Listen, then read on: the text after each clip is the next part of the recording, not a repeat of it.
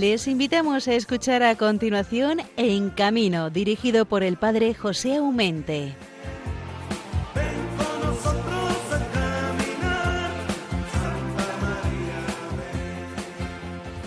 Muy buenos días a todos los presentes que a estas horas tan madrugadoras de este viernes 18 de septiembre os encontréis escuchando Radio María. La providencia de Dios tiene a bien que a través de este programa nos encontremos unidos. Estamos pasando unos días y unos meses de gran preocupación y de una superinformación del dichoso coronavirus. Aunque dicha información sea bastante superficial y muy limitada. Seamos sinceros, hermanos, ¿Quién no está harto? ¿Quién no está ya cansado del dichoso coronavirus que nos está trayendo locos a todos? Siempre lo desconocido suele provocar miedo y además desconcierto. Y eso es lo que nos está pasando a cada uno de nosotros. Me imagino que una buena parte de la sociedad, que no vemos la hora de volver a aquella situación que teníamos antes de marzo. Éramos ricos, muy ricos, y no lo sabíamos. La mascarilla se va haciendo habitual en todos nosotros y aunque solamente sea por temor a la multa, la gran mayoría la llevamos y puesta uno con otro, pues ya no nos parecemos tan ridículos. Pero la verdad, ¿quién nos iba a contar esta película a nosotros y quién la iba a creer? Se nos está haciendo imprescindible. Sin lugar a duda, no es un plato de gusto para nadie, pero si es beneficioso para todos, no podemos sino seguir usándola. Hay que ser solidarios y también usar de la caridad cristiana para el bien de nuestro prójimo. El miércoles pasado, un pequeño grupo de circenses se ha manifestado junto al Parlamento para presentar su situación a los políticos. Varios políticos de varios partidos les han escuchado y ahora a esperar a ver si tendrán algún resultado. No nos vayamos a adelantar, ojalá nos equivoquemos y ojalá la situación circense la tomen como propia, porque no es una situación muy halagüeña por donde están pasando estos hermanos nuestros. Pero bueno, el tiempo es testigo de cómo habrán ido las cosas, digamos que se han tratado a la puerta del Congreso de los Diputados.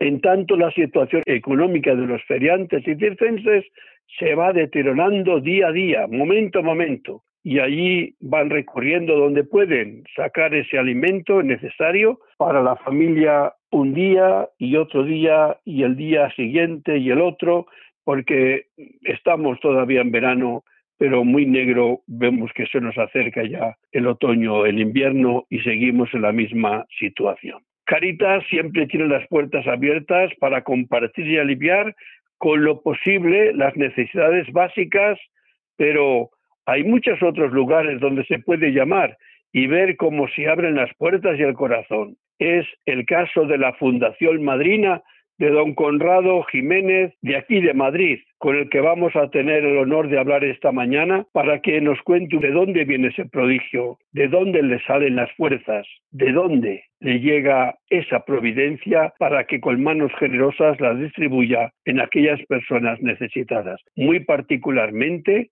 las madres gestantes, las madres en dificultades o esos niños que más o menos necesitan el cariño y la acogida y el alimento de cada día que no siempre la sociedad les da. Por ello, creo que es un lugar de la providencia bendecidísimo el que esta Fundación Madrina tenga unas puertas abiertas donde se les acoge, se les escucha y en lo posible se les ayude. También vamos a tener con nosotros en la segunda parte del programa a la empresa de autocares Guerrero Bus, en la persona de uno de sus fundadores, Juan Luis Álvarez.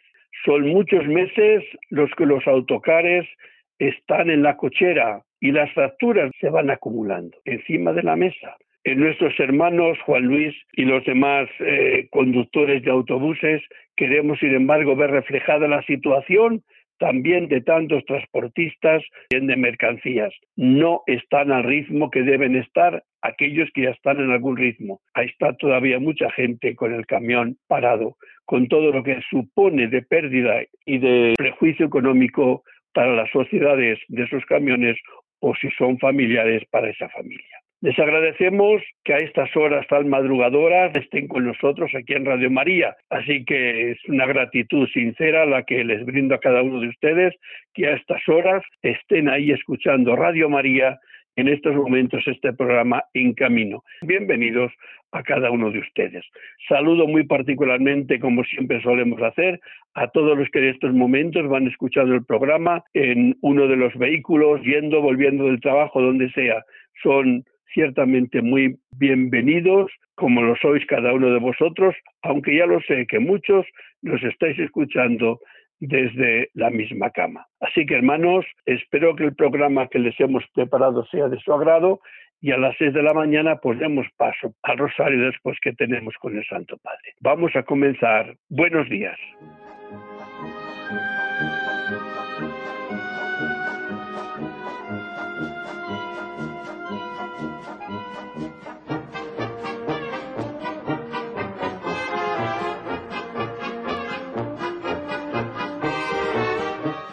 Bueno, pues la música siempre es muy bonita y no es una música con un matiz circense, pues nos levanta un poco los ánimos y el corazón, a pesar de la situación que estamos y con la pandemia que nos está envolviendo, que nos está quitando un poco eh, la paz. Pero bueno, a mal tiempo buena cara solemos decir, por lo cual hay que afrontar como se debe, con dignidad también estos momentos y no dejarnos abatir, porque si hablamos de abatimiento y hablamos de asustarse, ya lo creo que hay situaciones que nos rasgan el corazón y el alma ver dónde está tirando a la cuneta a tantas personas este virus, esta situación económica, con tantas situaciones de, gran necesidad a tantísimas familias, con niños, sin niños, con un trabajo que tenían digno y que ya a lo mejor todavía por una cosa o por otra lo han tenido que perder y siempre se busca dónde, a qué puerta llamar dónde habrá un corazón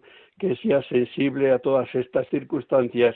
Hoy vamos a hablar de una fundación madrina, vamos a tener el honor de tener con nosotros a su fundador, que nos va a hablar un poco de cómo surgió. Me estoy refiriendo a don Conrado Jiménez Agrela, que pues tuvo así un día como una pequeña inspiración. Inspiración son varias circunstancias o las circunstancias que son como esas mensajeras de la voluntad de Dios y te está diciendo exactamente en ese momento concreto, con esas circunstancias concretas, con esas posibilidades de cada día, lo que pide de ti o lo desea de ti.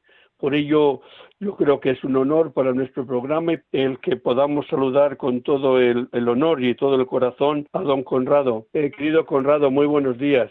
Hola, buenos días. Muchísimas gracias, padre, tengo el inmenso honor de conocerle y también de, recibir desde justo antes de, vacaciones, durante las vacaciones de agosto y después, pues a cantidad de familias del circo y feriantes que, me han mandado y que hemos intentado ayudar, viniendo incluso desde sitios tan lejanos como Toledo, más allá, o familias que realmente lo necesitaban. ¿no? Que para mí ha sido la providencia que se ha acercado y, si me ha puesto en figura de Conrado que me ha dicho, esta es la providencia para ti. Y oye, la providencia hay que conocerla, hay que acogerla y hay que agradecerla. Entonces, una fundación que la tuya no, no, surge eh, como ni prioritaria ni por lejana idea te, te habrá surgido cuando comenzáis a funcionar, que podríais dar una mano a los circenses o a los feriantes, porque tenía y tiene un cometido bien peculiar y bien bonito, como es el tender una mano y el corazón. Entonces, era principalmente, decía, pues para las madres gestantes o niños en, en riesgo, en necesidad, y entonces yo creo que ahí te, te, has volcado tú desde el principio, solamente que cuando se abre la puerta, yo creo que difícil ya la puedes cerrar. Todo lo menos es que se vaya abriendo cada vez un poco más esa puerta.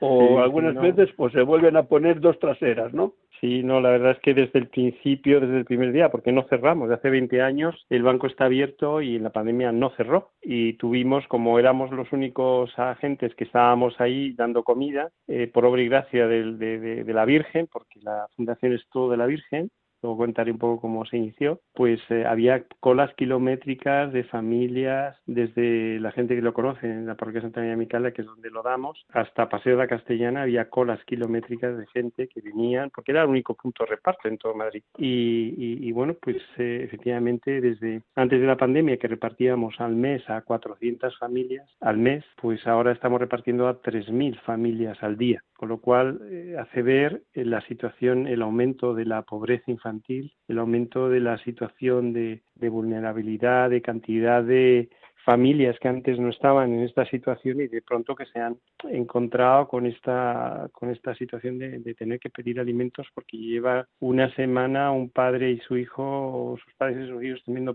comiendo pan y agua o bien muchas eh, embarazadas y gestantes, o mucha gente o muchas madres que tienen muchos hijos, cinco, seis, incluso ocho hijos, que de pronto están embarazadas y no ven futuro ante esta situación y piensan en abortar y bueno, pues gracias a Dios eh, les hacemos ecografías analíticas, no solamente les damos alimentos y, felizmente deciden seguir adelante con el embarazo. Así hemos podido salvar la vida eh, durante la pandemia a 300 madres con, eh, pues con analíticas y, ecografías, hemos de esa vida de esos bebés, sino hasta ahora pues unos 500 madres, o sea, una pasada, una cantidad enorme, porque por, los centros de salud y servicios sociales estaban cerrados. ¿no? Yo que por eso te decía que abrir la puerta, si es solamente abrir la puerta, es un gesto bonito, pero si no hay corazón y, y, y haber corazón significa interesarse el por qué esa persona ha venido, qué es lo que desea, qué es lo que no se atreve a decir, porque muchas mm. veces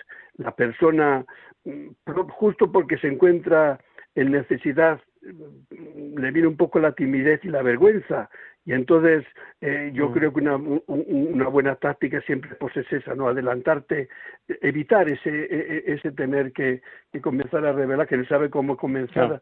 Yo creo que, que vosotros con una mínima psicología que, eh, digo, mínima, tenéis mucha, pero que digo, con, bastaría una mínima para daros cuenta que, que, es un problema gordo y que cada persona no es un número, cada persona trae su carga, sus alforjas llenas de cosas distintas que el otro. Entonces, no damos por supuesto, es, una, mujer, es una persona, tiene va a tener esta necesidad, la voy a dar esto. Yo creo que no, y, y tú me lo dirás o no, pero yo creo que cada persona es un mundo y, y, y desea ser atendida como única persona en el mundo. Yo, al menos, yo creo que lo pienso. Yo creo que usted lo, ha visto que tenemos al principio de las colas, pues tenemos unas mesas donde tenemos a psicólogos, trabajadores sociales, voluntarios y donde todos hacemos que, que vayan ahí, ¿no? Pero sobre todo yo también voy por las filas.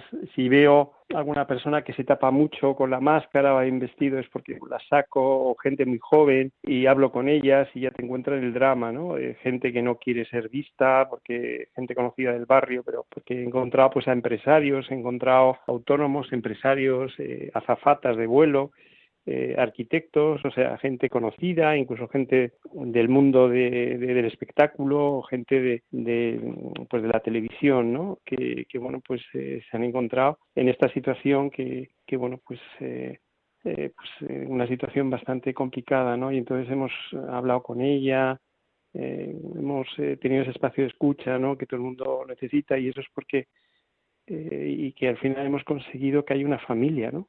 Todos tienen mi teléfono, todos tenemos el teléfono de ellos, eh, nos llaman para todos los temas, cuando están en situación, ahora con el COVID hay cantidad de familias confinadas, les llevamos alimentos, eh, nos dicen que necesitan una ecografía porque no están empadronadas, que le echen de casa porque no tienen para pagar, eh, situaciones límite que, que, bueno, pues a raíz de, de estar en estas colas, pues se hace familia y el hecho de que también sea todo la Virgen, o sea, siempre empezamos todas las mañanas rezando, eh, primero con los voluntarios, rezando a la Virgen, el Ángelus y varias oraciones de consagración para pedir también para que la pandemia ni, la enfermedad ni la muerte nos pueda tocar, ¿no? Ni tampoco Satanás ni los secuaces, porque en estos momentos la gente lo que hace es criticar más que ayudar, eh, critica porque actúas, ¿no?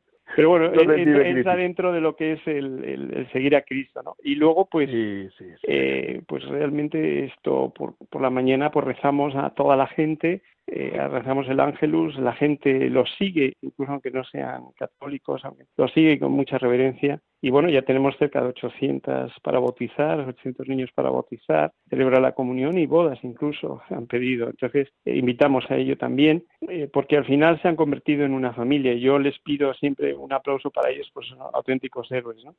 Eh, todas las madres y bebés que están allí, porque es una gozada. Usted ha podido disfrutar, y digo disfrutar de esa situación bastante no, no, no, complicada que mucha gente, mucha gente yo creo llega que necesitamos también que nuestros ojos se llenen de estas cosas, porque son imágenes impactantes y, y, te das cuenta que no eres nada. Es que, mira, una persona en un euro en el bolso es nada, nada es nada. Es, Ah, es así, es así. Con que esta situación o cualquier otra te pone en la máxima pobreza y necesitas la ayuda de los demás, ¿no? sobre todo la ayuda de Dios. Y sobre todo, eh, he de comentar que al final lo haces por amor a Dios, que te hace vencer el miedo. El amor a Dios te hace vencer el miedo y por eso tenemos unos voluntarios que son auténticos héroes que arriesgan su vida para entregarla a los demás. ¿eh? Y Yo creo que junto con los policías, con los sanitarios, a quien hay que esto eh, reconocer y aplaudir es a todos los voluntarios que están arriesgando su vida para entregar, para que la gente pueda comer, para entregárselo a los demás. ¿no? Y Oye, yo, pues, Conrado, Conrado sí. ¿cómo, ¿cómo surge, cuándo surge esta Fundación Madrina? ¿Cuándo, Bueno, pues, tiene- ¿Cómo es que te viene la idea de estar en una situación económica holgada, un trabajo mm, bien remunerado, de plantar ahí todo, decir, bueno, pues voy a dar un sentido no más profundo, sino más acorde a mi fe y, y- o, o a, esa, a eso que el Señor me está inspirando, me está pidiendo. ¿Cómo se hace, cómo se da ese paso? ¿Cuánto cuesta Mm. dar ese paso? Bueno, yo soy muy torpe y siempre he dicho que soy un torpe hombre que, que bueno, pues he aprendido mucho de mis madres, ¿no? Pues, ah, bueno, yo soy biólogo, biólogo molecular, trabajé en el Centro de Biología Molecular de, de Madrid, en el Hospital de la Princesa, pero bueno, soy el hermano mayor de siete hermanos, padres que, que en paz descanse, pues están ya en el cielo, en noviembre y en enero fallecieron, pues eh, eh, absolutamente santos, ellos no podían tener hijos, se consagraron a la Virgen del Perpetuo Socorro para tener para tenerme a mí y a siete hijos más, con lo cual el gine, para el ginecólogo fue un milagro, es el primero de los milagros, por eso yo digo que la primera madrina es mi madre y mi padre. Y, y entonces, bueno, yo tenía un trabajo, no acabé en el mundo de la ciencia, eh, que también hice bastantes eh, pinitos en ese tema, sino en el mundo de la banca, eh, porque surgió esa oportunidad, hice un en Instituto de Empresa y bueno, pues y tuve la oportunidad de trabajar en el BVA y en el Grupo Santander, en mercado de capitales, en bolsa, mercado y bueno, pues al final con, eh, trabajaba con el presidente de ambos bancos. Y eso pues me dio reputación, me dio mucho dinero y estaba en una situación muy holgada, hacía los consejos de administración del grupo Banesto Santander y a la salida de un consejo de administración, pues eh, teniéndolo todo, todo, todo, pues eh, tuve un accidente mortal, mortal, excepto que fue el día de Nuestra Señora del Rosario. Y yo le pedí una oportunidad a la Virgen de que, de que sobreviviera, si sobrevivía, pues le iba a conceder mi vida, ¿no? Y entonces, pues, pues bueno, fue así. Fue un milagro porque no tuve ni un hueso roto, pero sí estuve tres meses de baja con muletas, lo cual nadie lo entiende, eh, siguiendo trabajando para mi presidente desde prácticamente desde, el, eh, desde la cama en mi casa, pero luego desde, desde el propio banco con muletas y, y al final poco a poco pues eh, fue un camino donde se fue modelando ese eh, qué quieres que haga por ti, ¿no? Y, y entonces ella, la Virgen, me fue modelando en esas peregrinaciones que hacía los sábados por la mañana el, desde metro eh, de Casa de Campo hasta Santa de Sonstad y pues está dedicado a toda la Virgen, especialmente la Virgen de Sonstad, todos los pisos de acogida, que tenemos muchos, y, todas las sedes de la Fundación y el almacén, pues está consagrada a la Virgen de Sonstad, pues como santuario hogar. Pues eh, eh, ahí empezó un poco a vislumbrarse que la Virgen lo que quería es trabajar con la empresa más importante que tiene un país, que es la familia el hombre es importante, pero la madre es la fe, y por tanto, eh, pues en esas peregrinaciones conocía a chicas en la prostitución que eran madres, las sacaba de ahí, eh, fui de misiones y me encontraba con unas situaciones tremendas de niños abandonados, madres. Oye, tu experiencia en Perú, en Perú fue muy fuerte, ¿no? En Perú sí, en Perú fue en, en Cuzco y ahí pues encontré a niños y madres en la calle y ahí fue lo que ya me determinó por tomar la decisión de que cuando volviera a Madrid eh, pues en ese verano largo que, que estuve, pues eh, montar la fundación y Dios me iba a decir eh, cómo iba a ser, ¿no? Me pareció tan locura que yo al principio, bueno, monté la fundación, pero estaba yo solo. Y monté el banco del bebé y lo monté solo. Descargaba 20 toneladas, las entregaba, porque yo decía que si era tanta locura que si esto es del hombre, pues desaparecerá solo. Y si es de Dios, pues, pues eh, no habrá nadie que lo que lo vea y me pondrá, me pondría gente, ¿no? Como ha sido así a lo largo de este año, y ha dibujado un paisaje eh, maravilloso de atención integral a lo que es infancia y maternidad vulnerable y que ha permitido, gracias al Banco del Bebé, salvar muchas, muchas vidas. Muchas vidas de madres que lo primero que hacen es que no tengo para seguir adelante y demás, le damos alimento, le damos higiene de bebé. Y lo más importante, que bueno, pues eh, es verdad que eh, me dieron una gran, pues un gran finiquito porque trabajaba con el presidente y demás, todo eso pues acabó pues invertido en esas familias que son vulnerables y que no iban a como la lista de Slinder, ¿no? Eh, no iban a, seguir adelante con sus bebés, pues ese dinero sirvió para salvar muchas vidas hasta que al final se acabó y ahora vivimos de la providencia eh, de cantidad de, de, donantes o de empresas y demás que nos siguen ayudando para aumentar esa lista de Slinder para salvar muchas más vidas. En esta pandemia ya he dicho que han salvado pues, a cerca de 300 durante tres meses.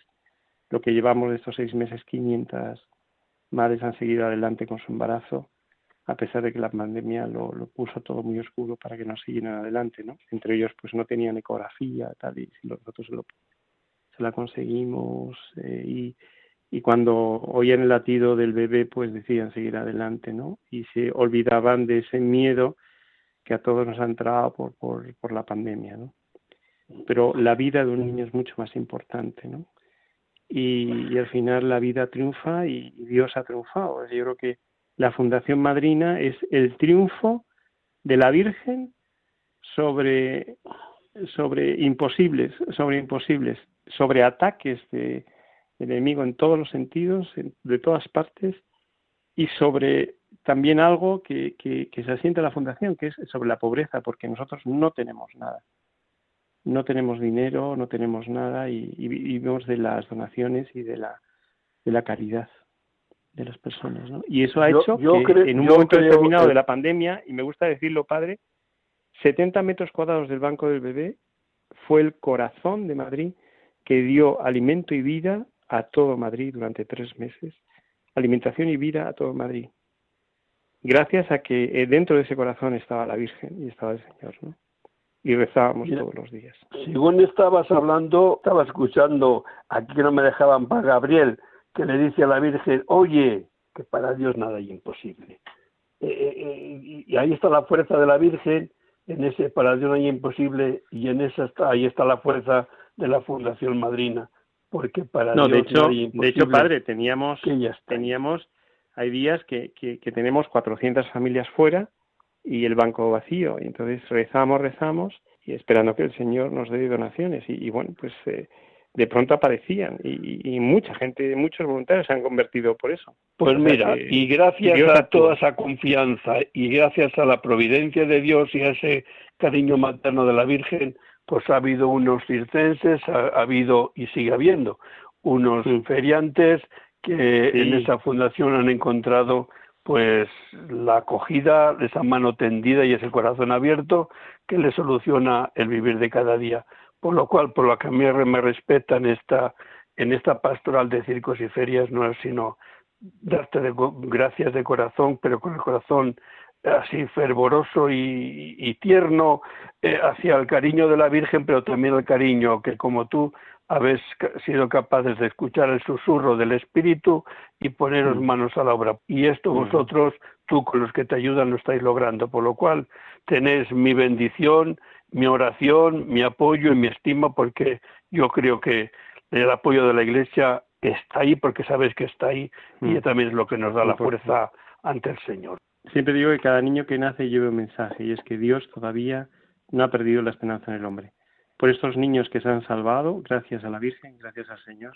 Eh, yo creo que el Señor nos va a conceder librarnos de esta pandemia. Gracias a estos niños. A estos Venga, hermano, te doy gracias a estos momentos que nos has dedicado a, a este programa en camino. Adelante con tu trabajo, con todo el apoyo posible de todas las personas que sabes que te queremos y te seguimos con estima. Muchísimas gracias, Padre. Un abrazo, hermano. Oración del circense del feriante que dice así.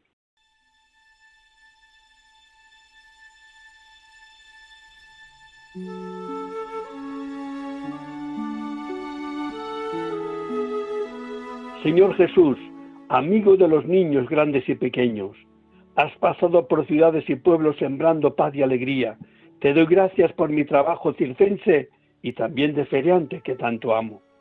Me envías por todos los caminos para llevar un poco de alegría y de inspiración. También tú, Jesús, invitabas a la gente a ser feliz, a hacer de su vida una fiesta. Nos has enseñado a conservar un corazón de niño para poder entrar en tu reino. Reconozco, sin embargo, Señor, que a veces me enfado. Cuando las cosas no van bien, cuando la maquinaria se rompe, cuando el tiempo no es favorable, perder la sonrisa es fácil. Ayúdame tú por eso a ser para todos como un testigo del Evangelio. Que la sonrisa y la alegría de los niños me animen, que las luces y la música del recinto ferial alegren la oscuridad de los corazones. Hazme solidario con todos los que están de camino o en el recinto ferial, que juntos vivamos la paz y la alegría que nos has confiado, Señor, y que tu voluntad, Padre, sea fiesta en la tierra como en el cielo. María, Señora del viaje y de la alegría, protégenos a todos. Amén.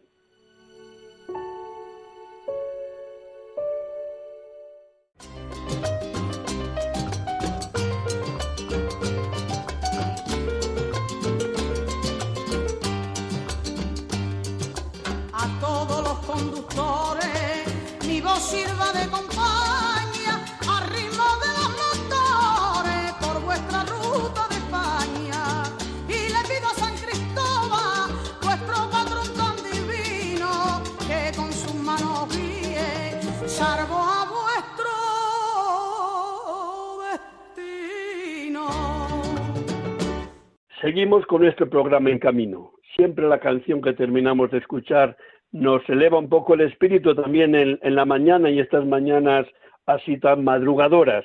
Queremos saludar a un buen conductor, a un buen, a un buen amigo y a un buen empresario. Estamos en Palencia y estamos en la empresa Guerrero Bus y nos está atendiendo, como no, al que saludamos de corazón, a Juan Luis Álvarez, que es uno de los fundadores de esta empresa de autocares ya hace casi ya los 40 años. Yo creo que sí, casi, casi, hay unos casi, casi los 40 años.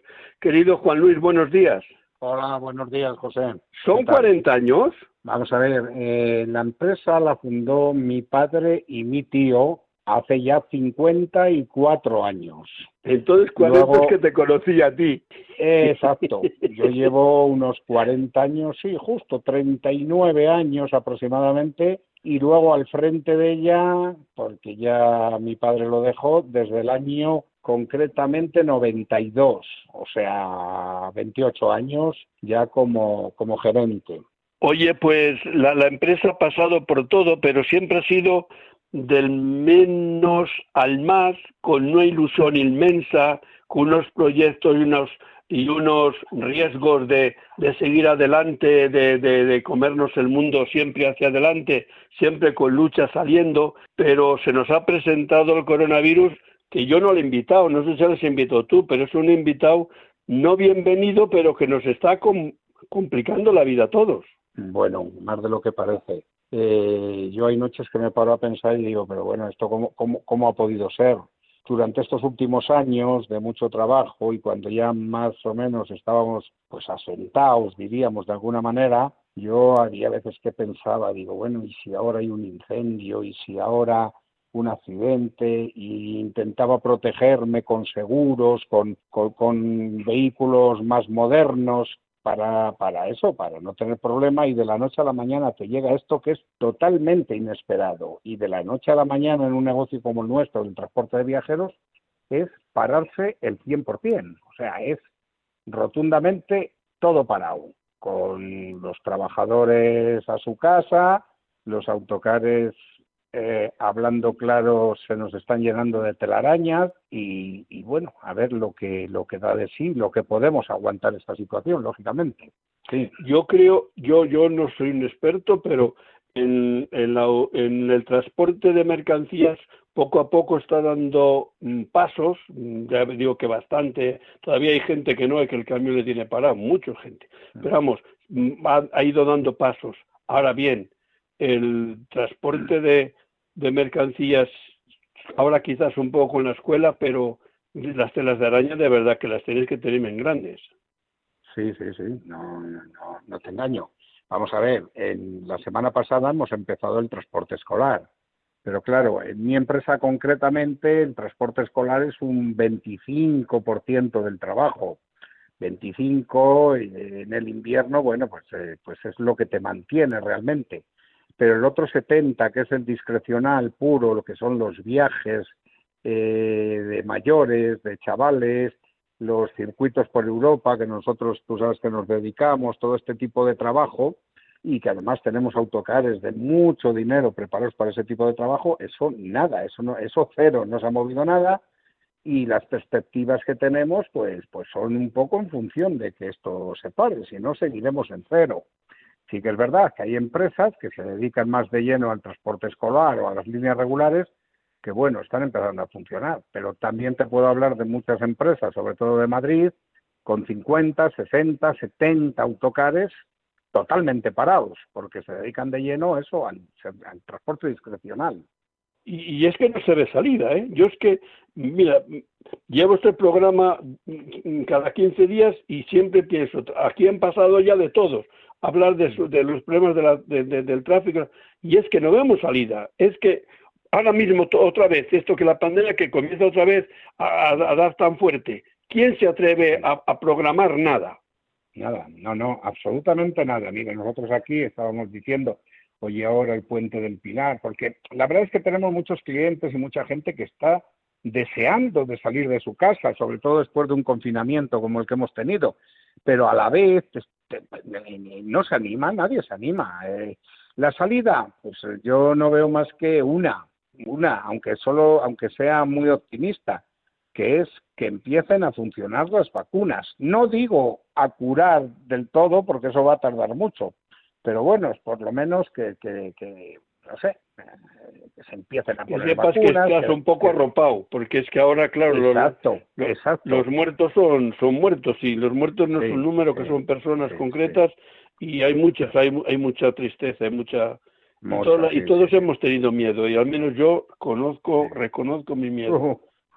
No, y el tuyo y el de todo el mundo, porque yo soy el primero que, Sí, si, si hago algún recao, mira, este sábado tengo una boda de un conocido aquí cerquita en, en un pueblo de Burgos y voy a ir a hacerla yo y, y, a ver, no es que tenga miedo porque pongo todas las precauciones, pero, pero sabes, te sales sí, de tu ambiente, de tu círculo, efectivamente, y no sabes por dónde, lo que te va a salir, lo que te va a surgir. Y claro, oye, los que vamos teniendo ya una edad, y, algún achaque, pues sí, sí, tienes miedo, porque hemos visto casos de todo tipo, lógicamente. Pero bueno, ¿qué vamos a hacer? Yo, yo quiero ser optimista, de hecho, por naturaleza soy optimista, pero, pero sí, es verdad, lo veo complicado, lo veo complicado. No, no sé. Pero vamos, yo lo que sí quería traer a colación en el programa, porque hablamos siempre tanto del transporte normalmente, porque las mercancías han, han terrible, también lo de los camioneros, han, madre mía, es que cuando dependes de los demás y dependes de la libertad de, de, de poder trabajar, porque va a estar, pues, si, si puedes trabajar, trabaja. ¿Dónde trabajo? Claro, ¿Dónde? Claro, ¿Dónde? claro. ¿Dónde voy Ahora a, mismo, a darme vueltas con el camión o con el autobús para Sí, que claro. le luzca que, que, que, que tengo la propaganda? Mira, eh, que, Herrero Bus anda por ahí. A- que- que Ahora mismo están negociando los ERTES y, oyes comentarios yo en, en- en la radio y tal, de que bueno, que, que- que los sectores que puedan trabajar, que trabajen. Pero lo que tú dices, bueno, ¿y dónde trabajamos? Claro, es que no es no es decir, oye, que, que los autobuses ya pueden funcionar, si nunca hemos dejado de poder funcionar realmente. El tema es cómo y con quién funcionamos. Es que no, No, Y- no, no. Y, es- y- es así. y fíjate Esto, tú el turismo, que también nosotros, pues un, po- un poco de turismo siempre se, se Claro. hace el turismo de, de los pueblos, de las ciudades, que Sí, vosotros sí, os movíais con tanta soltura por toda Europa. Claro, es- pues sí, no, no, todo eso. Mira, n- eh, hace poco eh, que hablábamos tú y yo por teléfono del tema de del tema de los mm, circos que me comentabas y tal, Sí. o, o de los artistas y todo esto, pues yo creo que, que nosotros eh, pues, es un sector pues parecido. Es un sector que dependemos de que todo funcione para que la gente pueda moverse, pueda divertirse, y claro, ahora mismo precisamente eso es lo que falta. No quizá por, por un tema económico en, en, en muchos casos, sino por un tema de, de, bueno, pues, pues de miedo, de, de lo que tú dices, angustia y... Claro, Oye, que- en- en- un- un- una última pregunta, porque el tiempo lo tenemos contado. Eh, mm, la cosa esta de, de los ERTES. Si, imagínate que dicen, bueno, pues con el 31 de diciembre, y yo no, no sé cuándo, cu- cuándo lo van a hacer, porque estaban ahora, pero vamos, vamos a suponer que mucho suponer, hasta Sí, el sí, 31 sí. de diciembre. Te entiendo, sí. ¿Con, con eso salvaría algo la situación o que, crecería la, la angustia y qué hago en enero?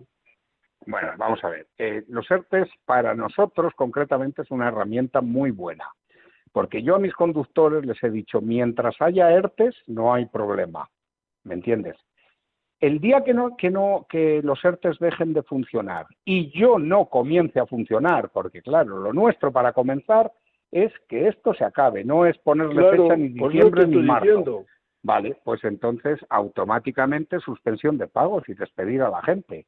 Despedir a la gente, pero además en unas condiciones en las que se pueda, porque yo ahora mismo económicamente no puedo pa- eh, eh, pagar el despido de un conductor que lleva conmigo 25 años. ¿Me entiendes? Es- materialmente no puedo. Bueno, pues que se lo lleve todo el banco y ya está. Que eso es lo de lo que se habla, del cierre de empresas. Así de crudo. Eso es, eso Pues es lo único que, te- nos que- queda que- que te si decir, no, sí. si no nos siguen ayudando con los ERTES. Mientras haya ERTES, pues bueno, yo mientras tenga a mis trabajadores eh, cobrando su sueldo y además que no les está quitando de, de sus beneficios eh, eh, con temas de paro y de, y de antigüedad ni de jubilación, pues bueno, ellos más o menos contentos, hombre, están ganando un 20%, un 30% menos, porque se les paga un, el gobierno les paga un 70%, pero todo el mundo sabe la situación y todo el mundo más o menos contento. contento. El problema es que esto se acabe. El problema es que mañana digan, señores, se acabaron los ERTES. Bueno, pues de ERTE lo pasamos a ERE, directamente al paro, porque claro, Oye, yo no puedo mantenerlo. Una última pregunta ya que te tengo a mano. Esto es para una empresaria con respecto a los trabajadores. Pero tú imagínate que yo soy el empresario y yo trabajo yo solo con mi camión o con mi autocar. ¿Qué situación quedo? Nada, pues no quedas en, en ninguna situación. Como eres autónomo no tienes derecho a nada.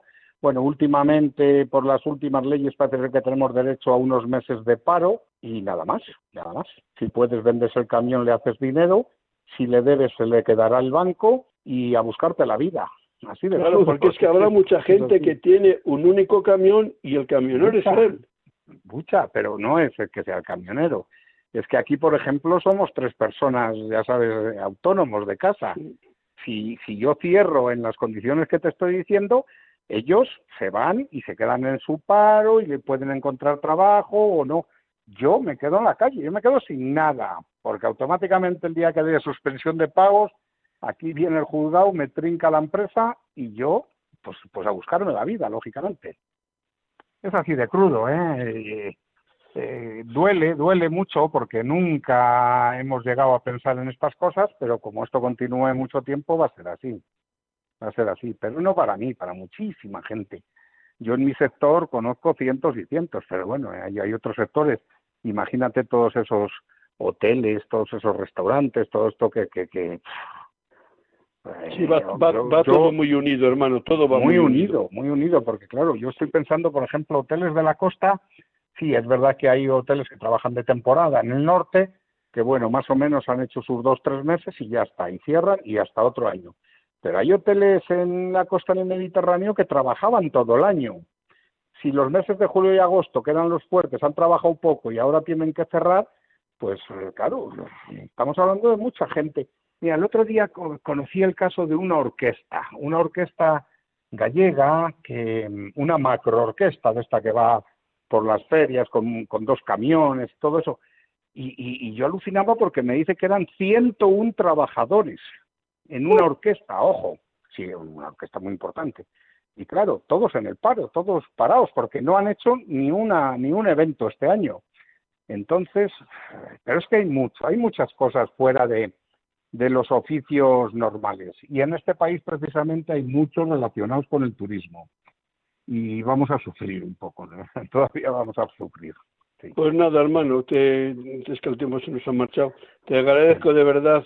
yo creo que es lo que yo quería decir un poco, cómo está la situación y, dónde vamos y, y, los ciegos que estamos caminando, porque hay nadie, aunque nos decían en una vela, creo que no vemos igualmente nada. O sea, que se nos claro, ese, ese, es el problema, es incertidumbre, porque no sabemos si esto va a acabarse mañana o dentro de dos años. Y claro, el, el tiempo juega ¿Y quién aguanta dos años? Efectivamente. El, el tiempo, eh, claro, yo calculo, digo, bueno, porque, porque es, todo el mundo habla que si las vacunas y tal, que si para la primavera que viene, bueno, pues hasta la primavera que viene, haciendo tripas de corazón y como sea, aguantaremos. Pero claro, si ahí te lo alargan otros seis meses, otro año, pues no, no, es imposible, es imposible. Se va al traste pues toda la economía del país eso está claro. En fin, Juan Luis, que saluda para tu esposa pues, Valle, para eh, Alberto y los demás, para toda la empresa de Guerrero. Muy bien. Te agradezco de verdad tu tiempo dedicado a este programa. Un abrazo. Igualmente, hasta luego.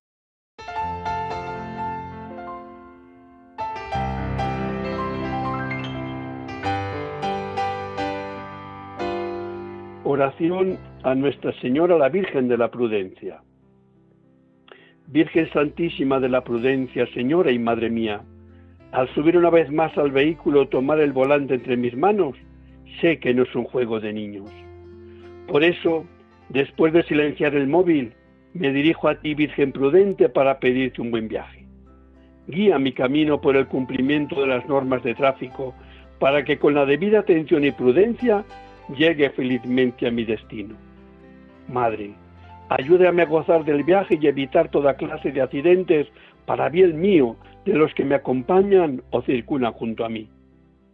San Cristóbal, patrono de los conductores, ayúdame a conducir con responsabilidad en las debidas condiciones, no por temor a la multa, sino por amor a Dios y respeto a mi prójimo. Amén.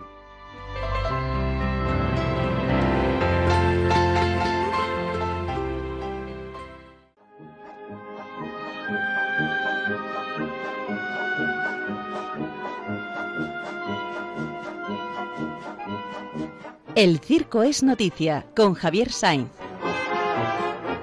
Queridísimo Javier, muy buenos días. A ver qué nos has preparado para esta mañana. Hola, buenos días.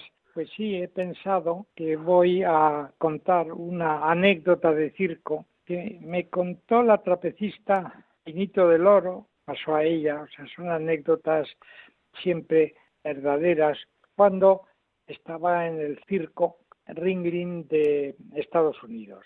Estaba en Pinito del Oro porque este circo contrataba por mucho dinero, desde luego, traía de todo el mundo para que actuaran en el ring. Y un día estaba Pinito viendo la función cuando un tigre atacó al domador, al célebre domador Gunther Gebel Williams, bueno, porque el tigre no se quería ir de la jaula, había salido a pista, había actuado, pero luego no se quería ir por, por el pasillo de, de barras de acero, ¿verdad? Hacia su jaula, no, porque por lo visto había olido, ¿verdad? Que por allí había estado una tigresa y dice, a ver si vuelve, y se quedó allí y no quería irse. Pasaban los minutos y el domador no conseguía que el tigre eh, se fuera, entonces ya un poco desesperado, quiso empujar al tigre con una, las patas de una silla, el tigre se enfadó, le pegó un zarpazo en el brazo, claro, un zarpazo de un tigre, pues salieron los músculos y todo así, tal cual, la sangre, etcétera. Bueno, se le llevaron al pobre en una ambulancia, le operaron, no le pasó nada, pero bueno, más que la herida, claro. Pero Pillito se quedó muy impresionada y entonces fue a ver al director del circo, ¿verdad? John Ringley Norton, sobrino del fundador, y le dijo, yo me siento muy mal, yo no puedo, después de lo que he visto, no puedo subir al trapecio, no me puedo concentrar, ¿eh? estoy con esas escenas, etcétera, me voy a caer. Entonces le dijo el director, bueno, bien, sí, sí, no, no subas hoy porque ya hemos tenido un accidente. Y yo puedo aguantar un accidente al día, pero no dos. O sea que si tú ahora te subes y te caes, pues claro, dos accidentes el mismo día, eso para mí es demasiado. Infinito se quedó, claro, muy impactada. Dijo, bueno, bueno, a mí me da un poco igual dos que uno, es decir, lo que no quiero es caerme. Pero bueno, el caso es que comprendió que el director no quisiera dos accidentes el mismo día. Bueno, es una suave anécdota. ¿Y no actuó entonces? No actuó, no actuó, no se subió, no se podía concentrar. Eso, solamente se puede dar en las grandes artistas como Pinito del Oro. Así que gracias Javier por esta, este recuerdo de esta gran artista española por los cuatro costados. Que pases un buen día, hermano. Igualmente a ti y a todos vosotros.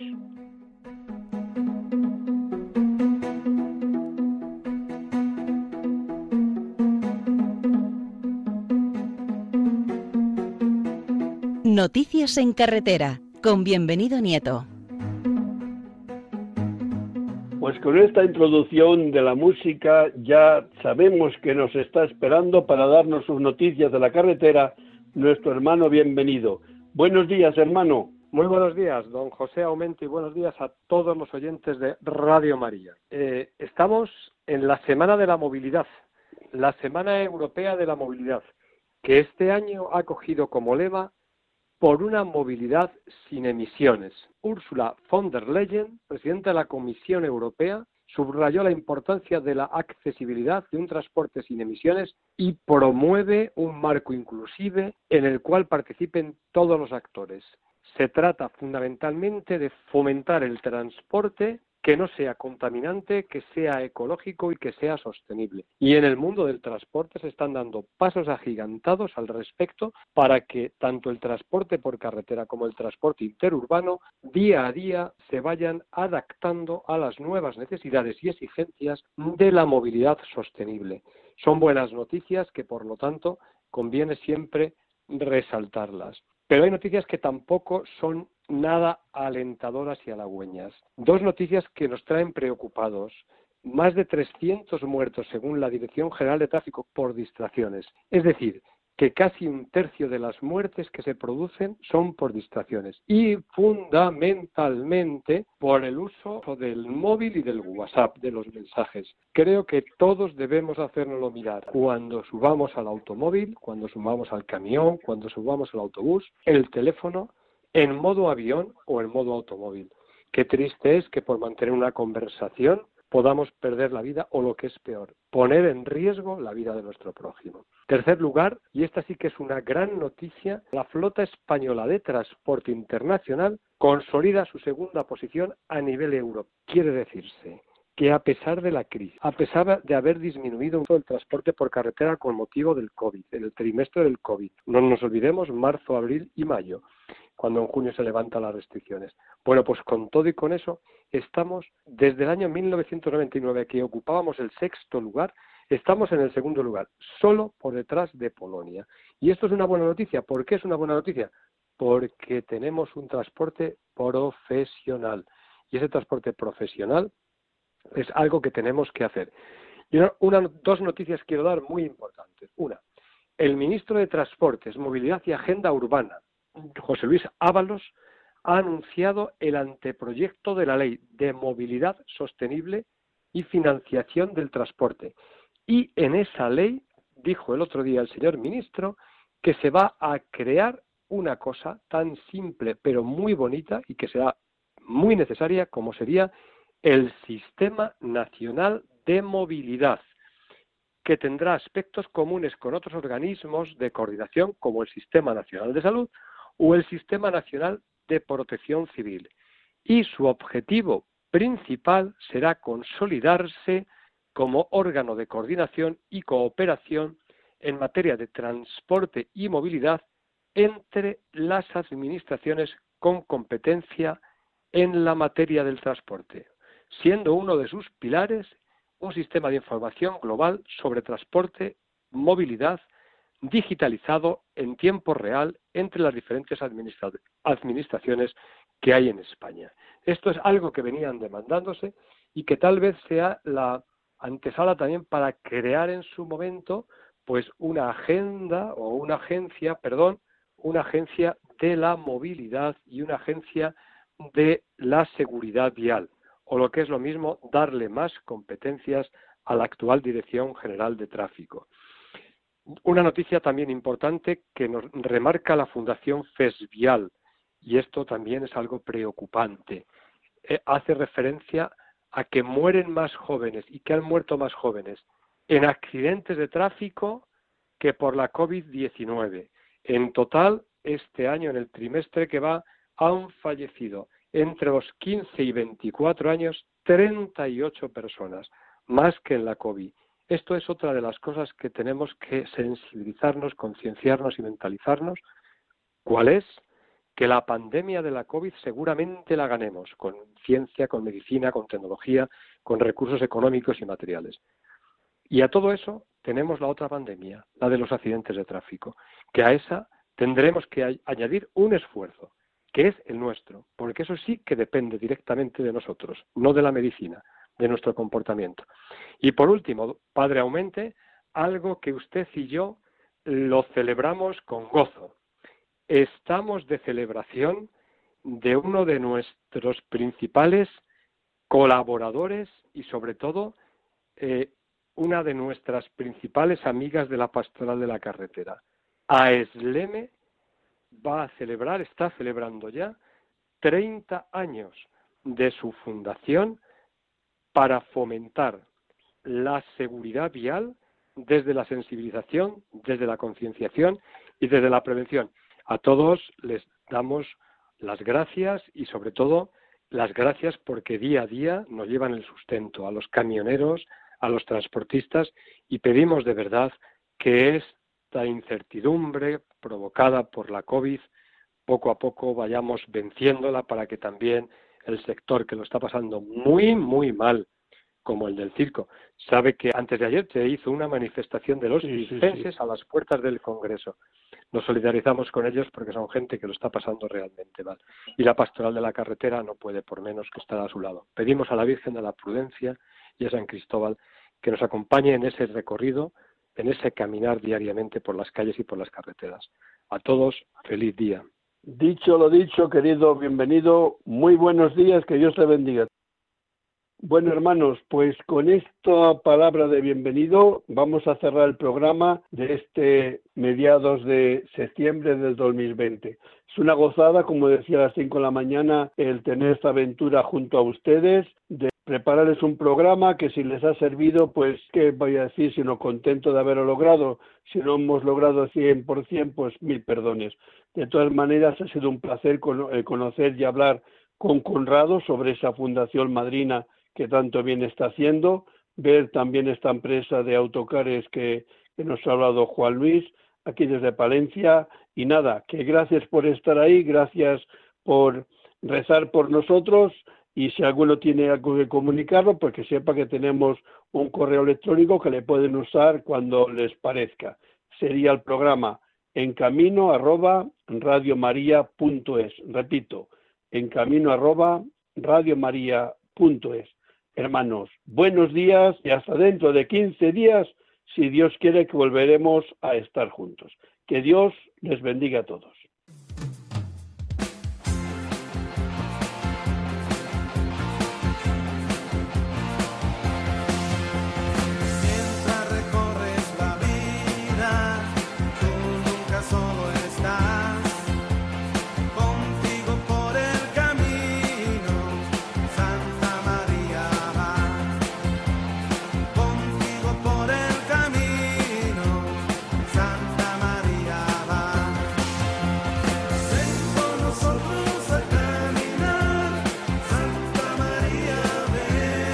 Han escuchado en Radio María En Camino, un programa dirigido por el padre José Aumente.